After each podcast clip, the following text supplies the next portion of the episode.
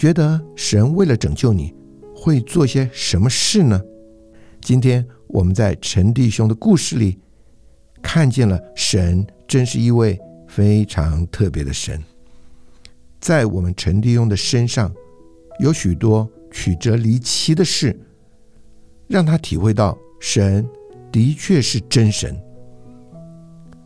这位活的神，在他陷入无可救药的情形里时，他仍是静默的等候他的回转。正因着陈弟兄内心深处对神还有一丝丝的在乎，神就能在他的身上施展怜悯，帮助他进入了神丰盛、明亮、圣别。敏锐的生命里，使他欢然脱离了他无法挣脱罪恶的泥沼。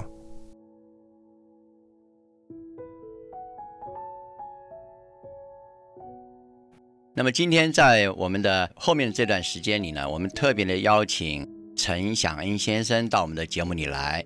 他也曾经是一只失明的羊，感谢主，我们主是好牧人，把他寻回来。今天我们特别请他来为我们做他蒙恩得救的见证。陈先生你好，呃，你好，各位听众大家好。陈先生，我们想问您一下，就是您是什么时候相信接受主的？哦，我受浸的时候是一九九六年的十一月十号。太好了，您记得非常的清楚。那我们也想请问您，就是为什么您会接受这位主呢？这个是一九八六年的时候，我人在美国洛杉矶，我跟我的父母亲同住。我刚从纽约回到我的家中，因为人生地不熟啊，所以我就每一个逐日，我就跟着我的父母亲到这个教堂去做礼拜。有一天晚上，我在家里休息的时候，突然我的母亲啊心脏病突发。我爸爸就慌叫我的名字，我从来没有听过我爸爸叫我名字叫的这么慌张、这么殷切的，所以我就赶忙跑到他们的房间一看，看见我的母亲躺在床上，是口吐了一些白沫，嗯，然后一直啊就告诉我说：“儿子，我不行了。”这个时候我看了也慌张了，叫我来也没用啊，我又不是医生，我也不是学医的，我就问我父亲啊，我说：“爸，那现在怎么样？是不是要叫救护车？”我爸说：“不，你赶快跪下来祷告。”哦。那时候你信主了没有？没有啊，没有信主。说是祷告，这是从来没祷告过啊。那一天你祷告了没有？你妈祷告了。我说主耶稣啊，如果真的有你的话，因为我那不相信有他嘛啊。我说真的有你的话，麻烦你啊，这个医治一下我的妈妈。嗯，好。如果我的妈妈真的要遇到什么样的这个遭遇啊，这是命中注定的话啊，请你把这些哈所有的苦难啊如数加诸在我的身上。那第三个事情，我就跟主说：如果你真的医好了我妈，我今天就开始每天读十页的圣经。哎呦，然后要还天呢，对，啊还愿呐。这个我以前看到人家都是要还愿的嘛。然后我说读了十页圣经以后，我还每天要跟你祷告。结果过不多久，我妈好了。哎呀，我在想，真倒霉。这个我妈妈哈，应该是自然好的，绝对不是主耶稣治好的。嗯，但是呢。万一真的有主的话，我也不能怠慢主啊，嗯，我也不能怠慢神啊，我就很心不甘情不愿的跟着我爸爸拿了一本圣经，我就这个心里面老大不愿意的回到我的房间，就开始读十页圣经。读了以后，我发现这个圣经呢真是管用。我过去有一个毛病，就是失眠哦，哎，我读圣经啊，其实我读两页大概就睡着了，后面那八页都是用翻的。那这是头一次你向主祷告，我还没信神，但是你还没有接受。那到底什么原因？除了这件事之外，还有没有别的事让你印象深刻？当然有，这个只是一个起头啊。是，呃，有一天我妈妈的一个朋友，他要回到台湾来，他有两个孩子，一个大概是读这个初中，一个是读小学的年纪，两个儿子在美国没有人照顾，那么他就问我愿不愿意帮他照顾孩子一个礼拜，给我五百块美金。我在想，哎呀，这个好赚，只是到他家睡睡觉嘛，啊，这谁不会啊，对吧？睡觉还有钱可以赚，太好了。结果要去的那一天哈，你知道加州很少下雨，那一天啊下着蒙蒙细雨。我在撞球店里面打球，我跟他们约大概八点钟左右会到他家，我打球一直打到十点。一面哈，我那时候我觉得我不是一个很守信用的人，第二方面，我就觉得，哎呀，反正家长都走了，儿子知道个什么东西啊？好，所以呢，我就晚了一点。另外一方面啊，我真正里面有一个感觉，我觉得，哎呀，今天怪怪的，我哪里都不想去。我觉得啊，我出门好像遇到车祸。结果呢，我大概十点多钟回到家，我爸爸妈妈吓一大跳，哎呀，你不是答应人家要去吗？怎么还不去嘞？我就跟我爸妈说，爸妈，我今天不是开玩笑的，我告诉你，我出门会遇到车祸。真的把你的感觉对对，我就讲讲出来。我爸爸说：“你胡说八道什么东西？你赶快给我去！你答应人家的事，你就要做到。”那我就去了。当然沿路啊，我就开车开得很谨慎，因为我觉得这个怪怪的。我们家到他们家哈，中间要经过一段高速公路，高速公路还好，什么事都没有发生啊。然后呢，下了高速公路以后呢，我要越过一个山。这个山哈，我知道它是九弯十八拐，弯的很厉害啊，所以我特别留心啊。我的时速啊，一直维持在大概十六公里啊到三十公里之间呢，一直在维持这样的一个速度。我过了每一个弯道，结果呢，我到下山了以后啊，我碰到最后一个一点都不弯的弯道的时候，我突然想起一件事情来，我圣经忘了带。嗯，就在这一个刹那哈，我的刹车也没有了。我的方向盘也没有了，突然之间刹车通通都失灵了。然后我遇见大光，非常白的光，白到哈你完全没有办法看到周遭一切的事物，只看到全部都是白光，就把我团团围绕。不是大卡车的车灯照，不是。没有半辆车哦，结果呢，我就越过了双黄线啊，撞到人家的民宅哈，撞了人家一个一尺厚的一个墙，撞破了人家这个墙以后啊，撞倒了人家栽在墙后面的一棵后院里头的一棵树，这棵树啊就倒插进我的车子里面，六面玻璃全碎光了，然后我还滑行了大概十公尺，就撞到了人家停在后面那个露营车的那个瓦斯桶上面。哎呀，哎呀。我要讲的不是这个很惨痛的这个车祸啊，我要讲的是它的过程。我没有系安全带，而且我开得很慢，我也不知道哪里来的力量可以有这么大的作用力啊。但是整个过程啊，我非常的平安，我一点不改我调皮的个性。我遇到这样的车祸哈，这个车祸停住，我第一个念头是，哎呦，闯祸了，赶快跑。结果呢，我怎么打火哈，那个。车子已经不能动了，其实那个车子已经完全毁了，完全毁了。结果哈，哎呀，感谢主啊，里面来了一个主人哈，屋子的主人带了一条大毛毯，就问我你有没有怎么样，你还好吗？然后我说我到你家去喝杯咖啡可不可以？结果我就去他家喝了个杯咖啡，然后警察也来了，然后救护车也来了，救护车先来的，救护车来了以后，我说我没事，救护车就走了。后来警察来了，说你那个伤者哈送医院了没有？我说我就是那个伤者，他不相信，他说不可能，外面的车子简直是满目疮痍，已经绝对不可能可以修复了啊。嗯，那我在这过程当中啊，仿佛了啊，仿佛我我有一个感觉是神告诉我说。你当初许的愿哈，今天我已经帮你谢了。意思就是说我当初跟主说，我妈妈如果有任何为难的话，你要让我来承担。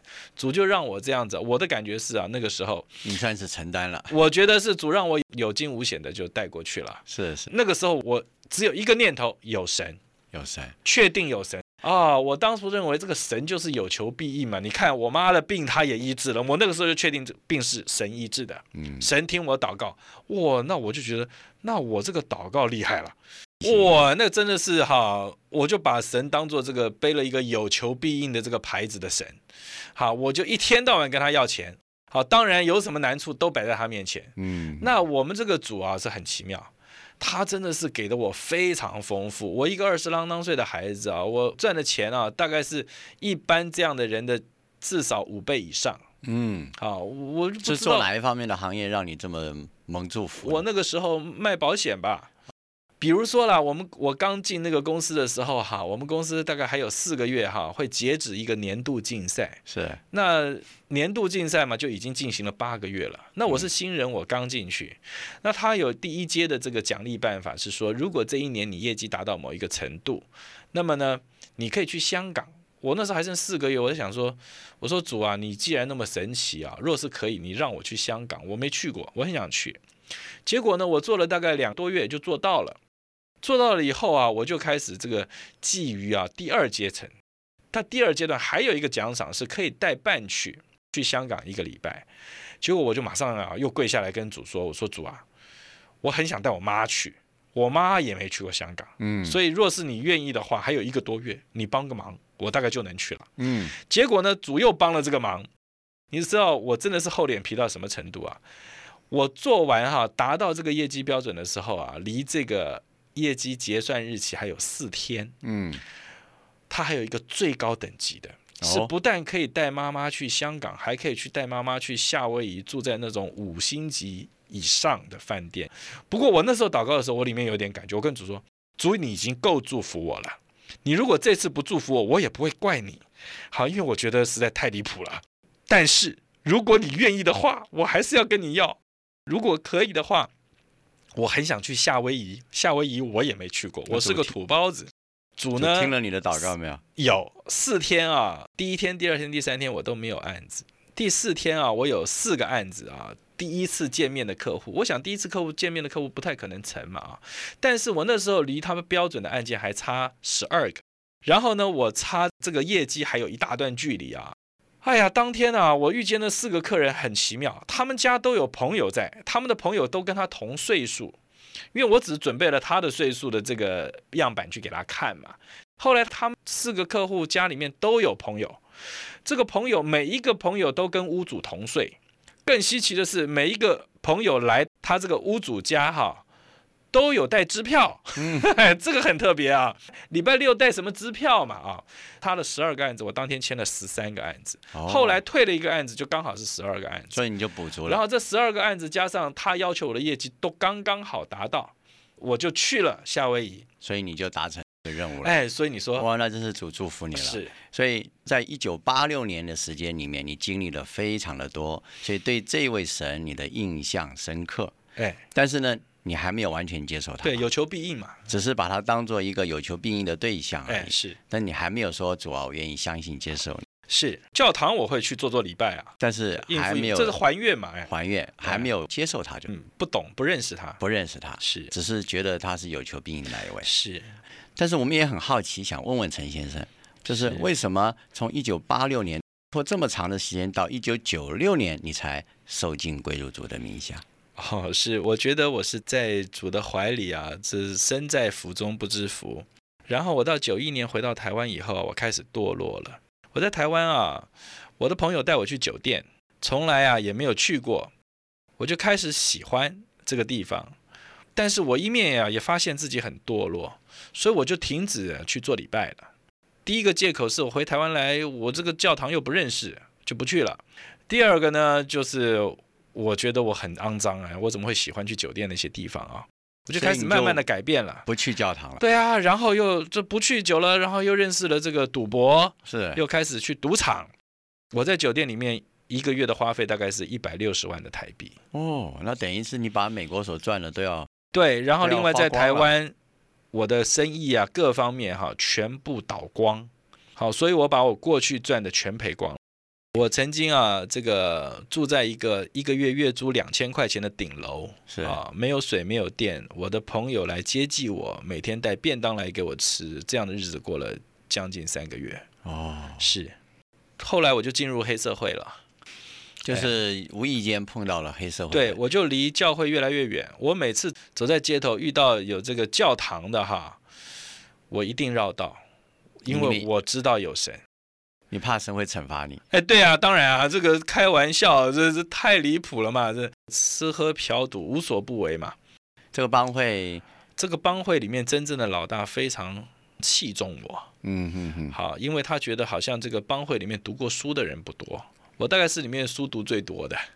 这个老大很特别，他很喜欢跟这些书读得多的人多亲近一点。所以你就不知不觉就被拔升出来，被提升出来，然后呢我又比较海派，所以呢，他们这个帮会里面的杀手都很喜欢我。除了老大以外，只有我讲话他们听。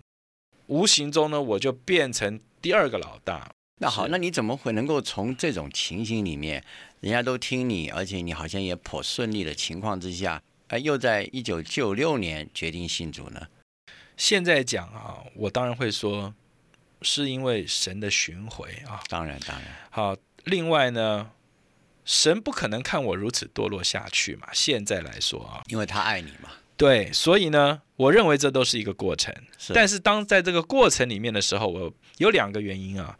第一个，我在哈这黑社会里面这几年呢，我认识的女孩子都是一些为着生活在江湖里面混的，比如说酒店的小姐啊这一类的女人。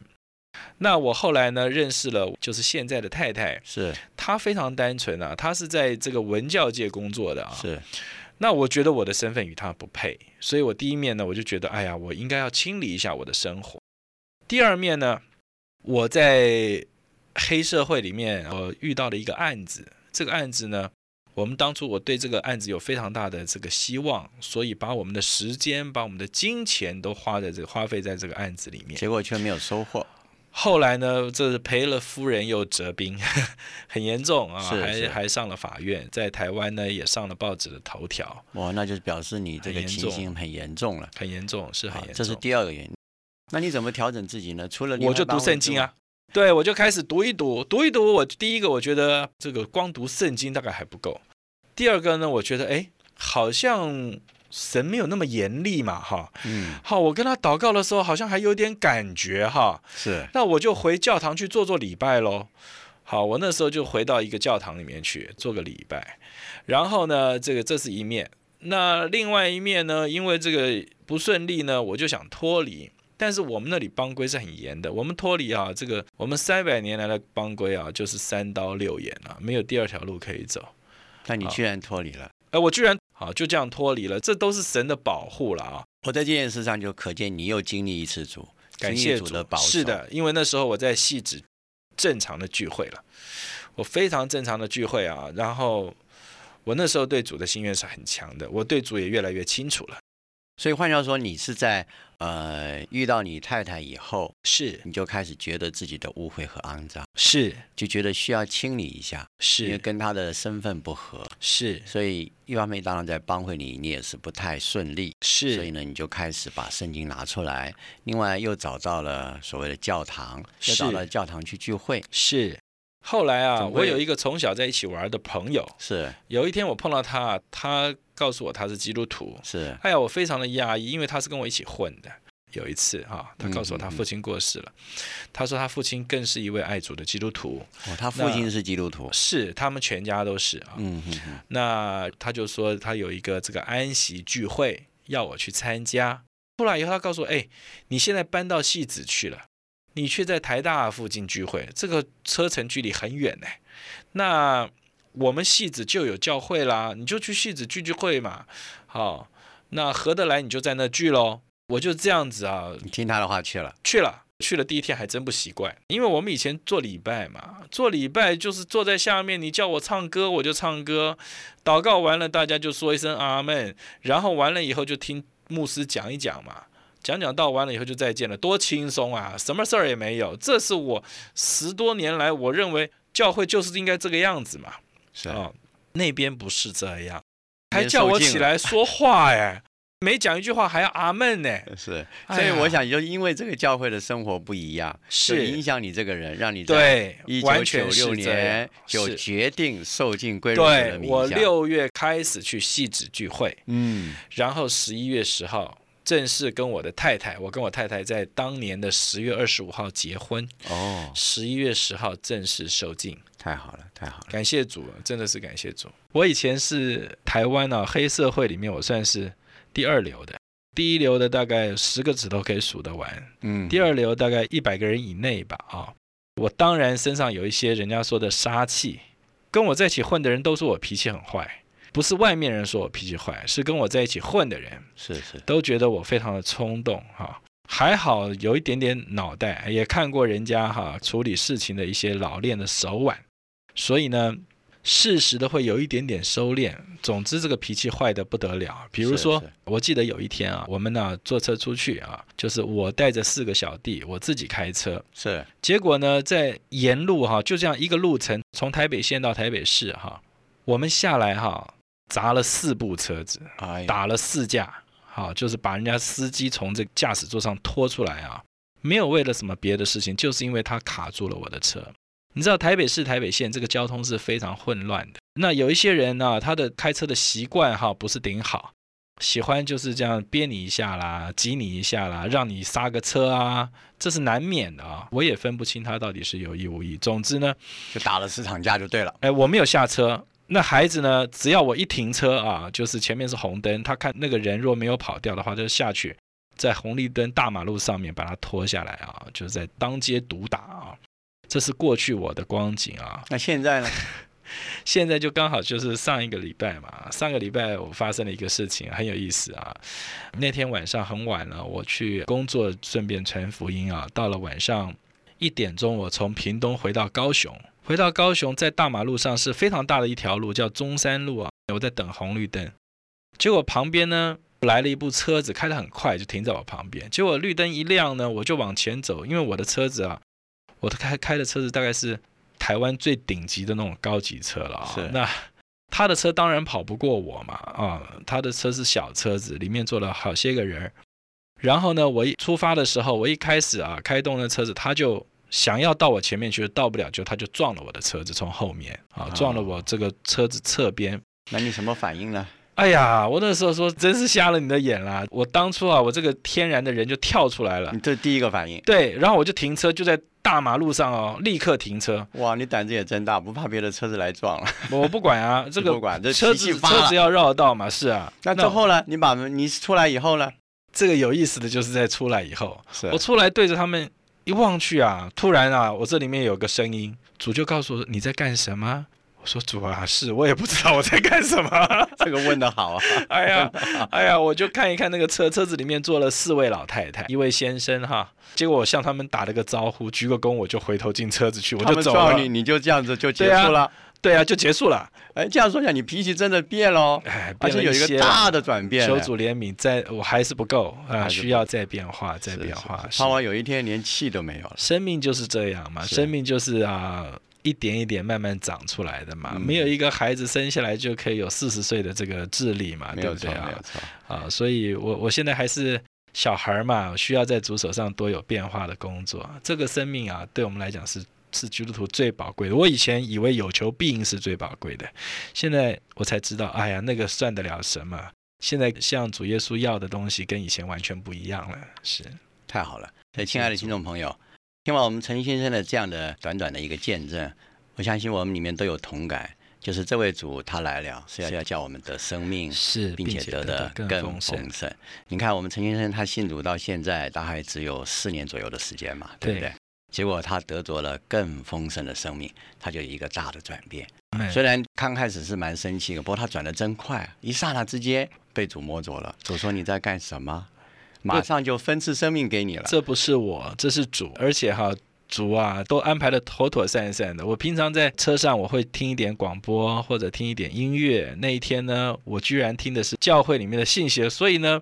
本来就没有什么爆裂之气啊，这个是刚好这个时段是很慈祥、很温和的、很享受的一个时段，享受这个生命的分次。阿妹，结果呢？完全所以结果这件事情就能够很祥和的、很平和的就过去了。我刚开始得救的时候，其实我还有许多这个天然的习惯，比如说我抽香烟啊，我一天要抽四包烟，每一天四包啊，四包，这是一般人听到都会害怕的量啊。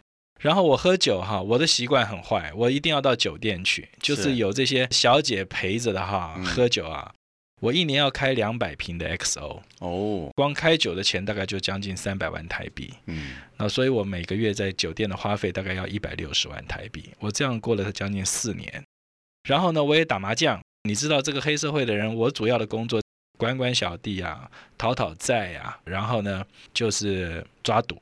好，抓到郎中，然后跟他分红这样子，啊，大概是这样的一个性质。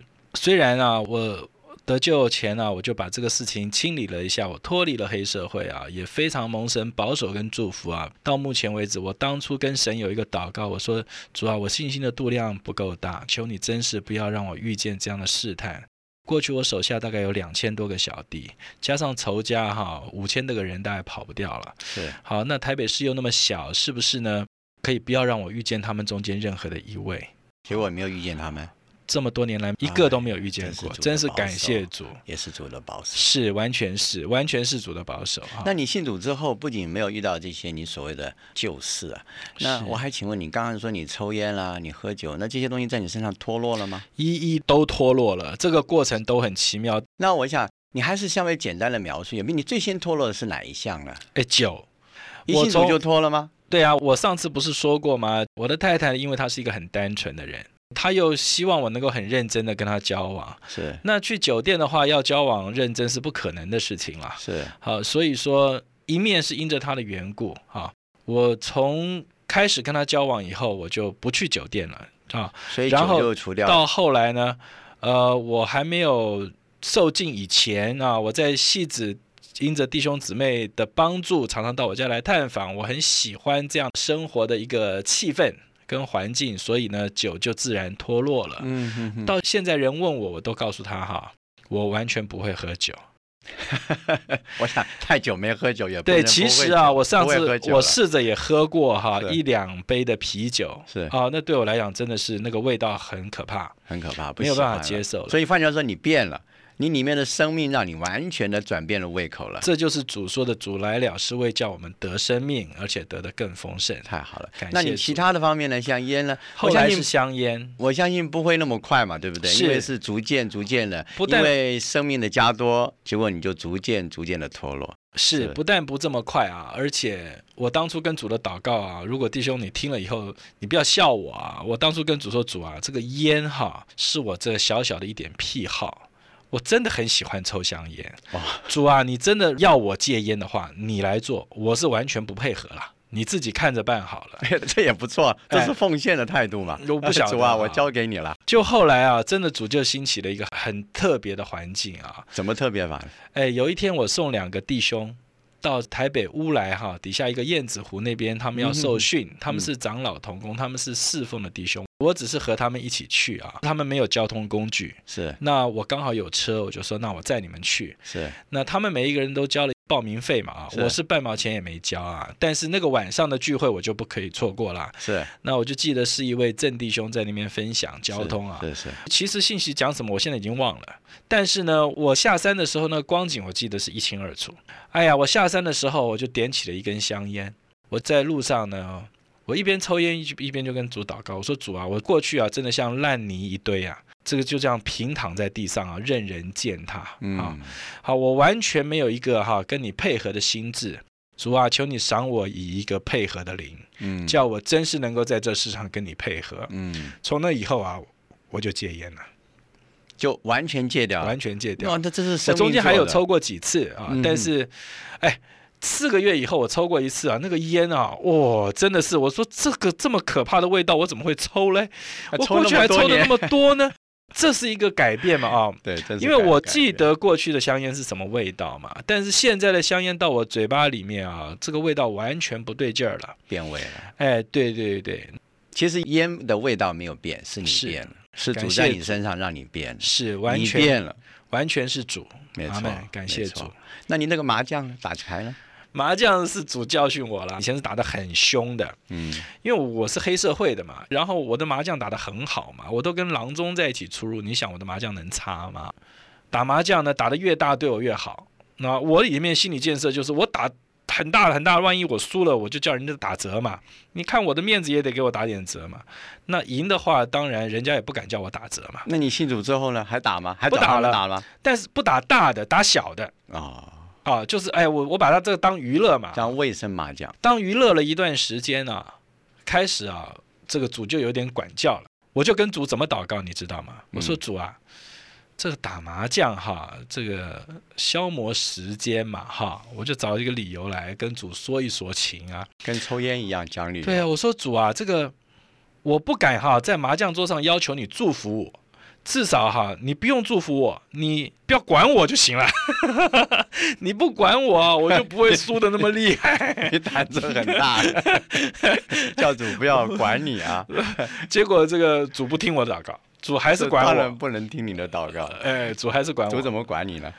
我就是连输了七场嘛。我坐在那个桌上哈，我就觉得我跟这个牌局无份无关。好像别人在玩别人的，我就是好像一个在在伺候他们茶水的小弟一样，只是要跟着付钱就是了。就旁观者。哎，我那个牌啊，在我的手上呢，根本哈就是完全不听使唤。我过去啊几十年来打麻将啊，从来没有这样的经验过，连续七场啊，这个还不要紧啊。后来啊，我戒了麻将了，因为主的管教，我后来就坐在上面如坐针毡。我觉得打麻将一点意思都没有，因为我跟你们无份无关嘛。我想这个还是同样的原则，是你变了，阿妹，牌没变，不过你变了。我里面不平安，凭良心说，真是不平安啊！我一边打牌啊，一边跟主说：“主啊，你不要管我。”那你想想看啊，我既然会这样，我如果真的不管主的话，我就不会这样祷告了。对，我就知道说哈，主其会不管呐、我就就真的是哈，不什么方法，不管是这个这个低声下气的，这个撒娇的，什么样的方法都用过了，这个主哈还是要管。最奇妙的是哈，这个事情过了不久，我到高雄去，我遇到一位弟兄，他也爱打牌，嗯，我就把哈我这个见证交通给他，就从当天晚上开始发生呢。他跟我有一模一样的经历，然后啊，他现在也完全不打牌了。感谢主。其实那个很简单，只是因为主答应要你得生命，得的更丰盛。是那你怎么得这个更丰盛的生命呢？你不过做了一件事，就是是紧紧的连于他。阿妹虽然你在做这样的一个让神不讨神喜悦的事情，是可是呢，感谢主，你说主啊，你你不要管我。其实当你喊主啊的时候，你就连于他了，是，你就得着这个丰盛的生命。是是。那这样说起来，在你身上的这个呃各方面都脱落了，还有打撞球啊，哦，还撞球现在我非常喜欢打，我从小打到大，我就是常常有一句口号说撞球误了我一生呢。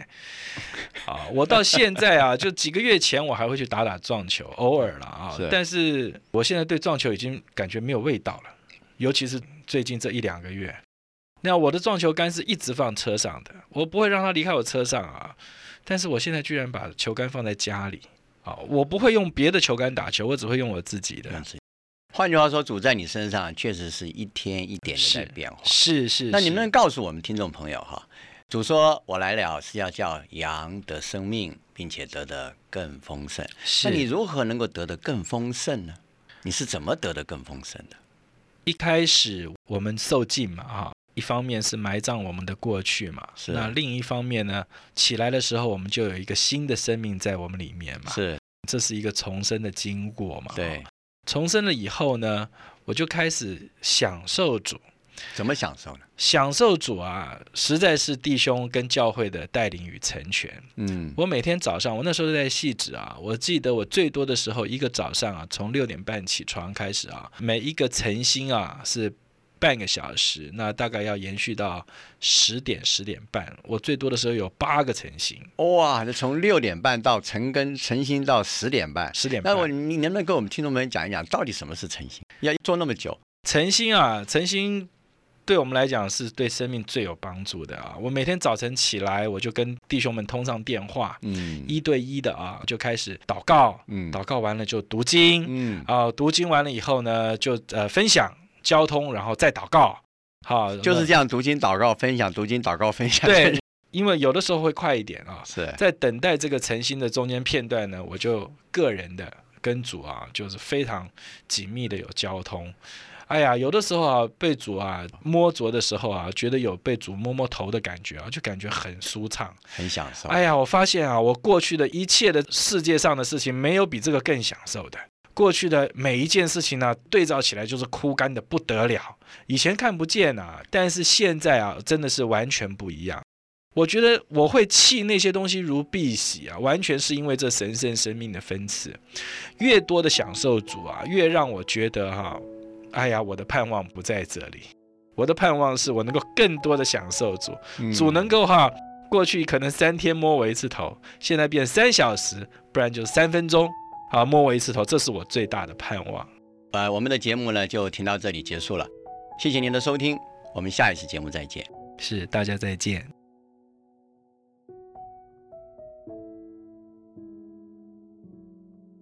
你能想到神给我们是这么美妙的生活吗？陈迪兄回首自己的过往，他深深的觉得这位神的生命是远远高过一切有求必应，而且他是忍耐、包容、等候我们的神。你在不在乎他呢？有一首诗歌说到我们这位神，他真是怜悯、慈爱、宽恕、温柔又谦和，为了罪人忍辱，甘负十将恶，舍命流血受苦，为救失丧者。这是基督耶稣，对他你如何？